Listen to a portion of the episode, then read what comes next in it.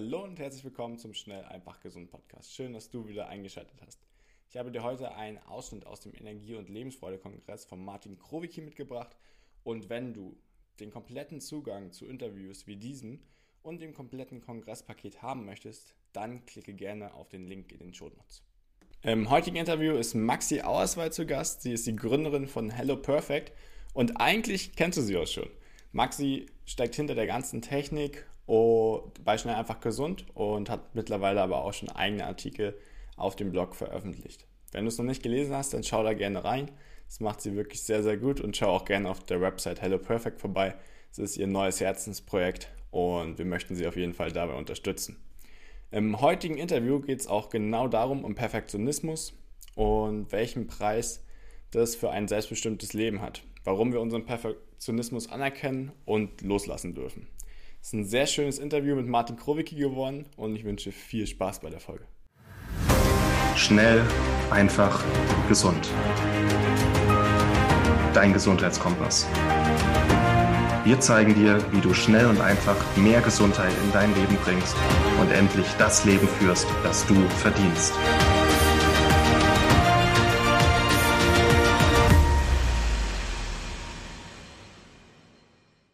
So diese Angst vom Loslassen, wenn wir das mal in den Mittelpunkt stellen, ähm, wie, wie schafft man es, das irgendwie in den Griff zu bekommen oder da die ersten Schritte zu gehen?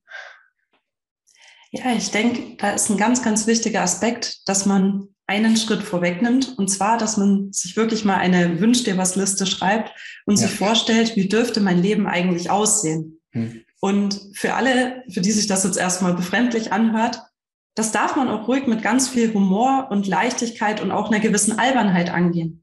Weil oft entstehen ja die wahren Herzenswünsche erst dann, wenn man sich auch mal erlaubt, wirklich frei und fröhlich, ohne jegliche Limitation darüber nachzudenken. Und ich nenne das persönlich ähm, immer im Scherz ein Leben voller Spiel, Spaß und Abenteuer. Das ist ja das, was hoffentlich viele von uns als Kind genießen durften. Und was sollte uns davon abhalten, so ein Leben auch im Erwachsenenleben zu realisieren? Und damit meine ich jetzt nicht, dass man verantwortungslos ähm, ja alles über den Haufen wirft, sondern dass man sich in kleinen Schritten überlegt, was für kleine Tätigkeiten oder Kontakte machen mir Freude, was bringt mir Freude, wenn ich es regelmäßig mache. Und die Voraussetzung dafür ist nun mal, dass man sich Schritt für Schritt ein Umfeld erschafft mit den richtigen Aktivitäten, sei es beruflich oder privat, und eben auch mit den richtigen Herzmenschen. Ja. Also die Menschen, die einen ermutigen, die einen schöner und schneller wachsen lassen, als man es alleine könnte. Ja, sehr schön. Ähm, und wenn man dieses Bild klar entwickelt hat, dann hat man eben auch sozusagen die Blaupause, sich Schritt für Schritt zu trauen, diese Angst loszulassen. Hm. Ich möchte gerne noch ähm, auf einen Aspekt zur Angst vorm Loslassen angehen. Und zwar, wir dürfen auch nicht vergessen, wir Menschen sind Gewohnheitstiere und Gewohnheit signalisiert uns im ersten Schritt immer Sicherheit, egal hm. wie förderlich oder schädlich diese Gewohnheit ist. Und deswegen ist es dann, nachdem wir dieses spielerische Bild entwickeln durften, ganz wichtig, immer mal wieder reinzuspüren, wenn man in perfektionistisches Verhalten, also übersteigertes Kontrollieren hm. oder alles ähm, nicht nur gut, sondern eben perfekt machen wollen, rutscht, immer mal zu fragen, was steckt denn jetzt konkret dahinter? Wovor habe ich denn eigentlich Angst? Das ist auch was sehr Individuelles. Das kann die Angst vor der Selbstabwertung sein. Also wirklich, dass Kritik von außen kommt und die Angst, dass mich das sozusagen zerstören könnte.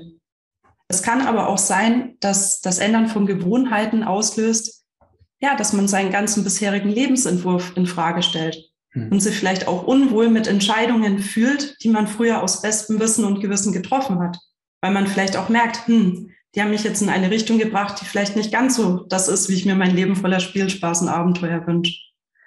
Und ich denke, ein großer Faktor kann zum Beispiel auch sein, dass eine Ablehnung durch das Umfeld, das einem wirklich am Herzen liegt, kommt. Hm. Also ganz konkret, dass Freunde und Familie, die einen nur im bisherigen Verhaltensmuster kennenlernen durften, ähm, ja, erschrecken und fragen, was ist mit dir los oder dieses so hm. sich finden. Ja. Also es ist ein wahnsinniger, was ich auch so raus, äh, man, man muss viel in sich hineingehen, auf die innere Stimme hören, wie du gesagt hast, nach Spielspaß, Abenteuer suchen, ähm, die Wünsche dir was Liste, da mal wirklich tief in sich reingehen. ähm, weil man wahrscheinlich auch, wenn man sehr perfektionistisch ist, viel auch im Außen bei anderen Menschen gedanklich ist, um wieder zu sich zurückzukehren. Und was denke ich auch wertvoll ist, ist der Reflexionsprozess, die ganze Zeit in dem Prozess immer wieder zu schauen, ähm, ähm was du eben gesagt hast, werde ich jetzt perfektionistisch, ist es jetzt überspitzt ähm, und da an den Gewohnheiten Stück für Stück dann zu arbeiten. Ähm, dann über diesen Ansatz da so langsam ranzukommen und langsam ein bisschen freier zu werden, abzugeben, loszulassen. Und der steckt in allem ja auch, also wir haben es ja auch im Titel, das Thema Selbstliebe mit drin. Ähm, wie hängen Perfektionismus und Selbstliebe zusammen für dich? Ja, Selbstliebe ist sozusagen das Fundament, auf dem wir unser Leben bauen und unser Lebensgefühl. Und wenn die Selbstliebe wackelt, treten alternative Bewältigungsstrategien auf mhm. den Plan, die uns eben das Gefühl von Sicherheit und Stabilität vermitteln. Und wie ich auch eingangs angesprochen habe, Perfektionismus ist ja in Anführungszeichen nur eine dieser vielfältigen Bewältigungsstrategien. Mhm.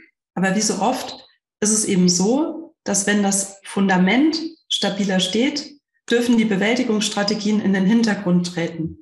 Mhm. Deswegen macht es eben Sinn, beim Perfektionismus nicht nur so an das Thema ranzugehen, dass man sieht, okay, wo verhalte ich mich perfektionistisch, wie kann das anders laufen, sondern an der Wurzel anzusetzen und sein Selbstwertgefühl zu stärken. Mhm.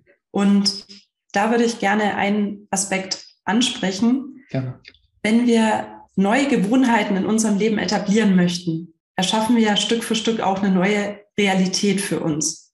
Und da macht es echt richtig Sinn, mal seine einzelnen Lebensbereiche unter die Lupe zu nehmen, weil wir oftmals in verschiedenen Bereichen unterschiedlich agieren mhm. und uns wirklich mal genau zu überlegen, wenn ich mir selbst ein guter Freund wäre, wie würde ich mich im Bereich X verhalten? Hm. Also konkretes Beispiel, du stehst am Beginn einer ähm, anstrengenden Arbeitswoche, du weißt, du wirst viele Termine haben.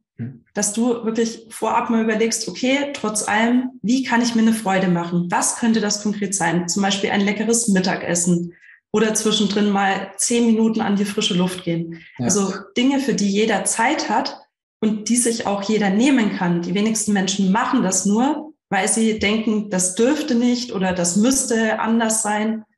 Und, und dieser Aspekt, dass man mal diese Freundschaft zu anderen, auch zu sich selbst mit reinbringt, die kann unheimlich viel erleichtern. Ja. Das ist ein schönes Beispiel und auch, denke ich, was zum Mitnehmen für die Zuschauer und Zuschauerinnen, ähm, wo man sich einfach mal reinversetzen kann.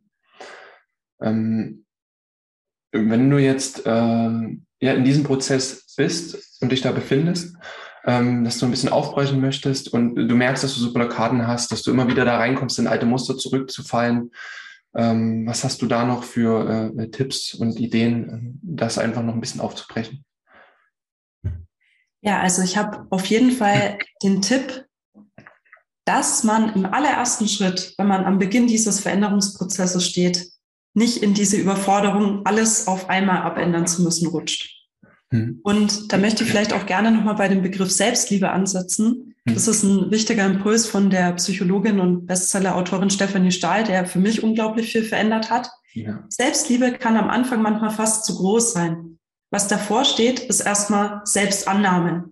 Also auch wenn ich nicht alles an mir toll finde, einfach mal sozusagen, ich mache das Beste, was mir jetzt im Moment möglich ist und das muss einfach reichen. Ich akzeptiere mich, wie ich bin, wie mein Leben jetzt ist und auch welche Entscheidungen mich bis hierher geführt haben.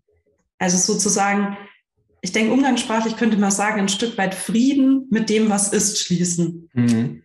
Das ist, denke ich mal, ein riesiger Aspekt bei Blockaden. Weil Blockaden zielen, zielen ja oft darauf ab, dass wir zum Beispiel beginnen, uns Gedanken zu machen, okay, ich möchte X ändern, aber ich habe es so und so oft nicht geschafft. Auch da hätte ich es anders machen können und man verliert sich dann so in einem Sumpf an Gefühlen und Ereignissen, die für das Hier und Jetzt eigentlich gar keine Bedeutung haben. Ja. Und das sagt sich irgendwie so leicht, im Hier und Jetzt zu sein. Aber es stimmt wirklich, wenn man mal genauer drüber nachdenkt, dass es im Hier und Jetzt keine Probleme gibt. Hm. Wenn man einfach bei sich ist. Und sozusagen ähm, ich finde das ein sehr schönes Sinnbild, wenn man sich überlegt, wir kriegen ja jeden Tag die Möglichkeit aufs Neue geschenkt, unser Leben so zu gestalten, wie wir es möchten. Jede Nacht ist ja wie so ein Vorhang, der sich drüber legt und jeder Tag eine neue Chance. Ja. Und so dieses Gefühl von dem weißen Blatt Papier, dass du einfach nochmal neu anfangen darfst. Dieses Gefühl, um das geht es, dass man sich das selber ermöglicht. Und bei Blockaden ist es super wichtig, eben nicht diesem Sumpf aus Büchern der Vergangenheit, der Zukunft und diverse Ängste nachzugeben, ja. sondern wirklich so sich dieses weiße Blatt Papier vorstellen. Hier und jetzt Dinge so machen, wie sie für einen gut sind. Vielen Dank, dass du dabei warst. Hole dir unter www.schnelleinfachgesund.de slash newsletter noch mehr Gesundheitstipps zu dir nach Hause. Dir hat die Folge gefallen? Lass uns gerne eine 5-Sterne-Bewertung da, damit mehr Hörer auf uns aufmerksam werden und von dem Wissen profitieren.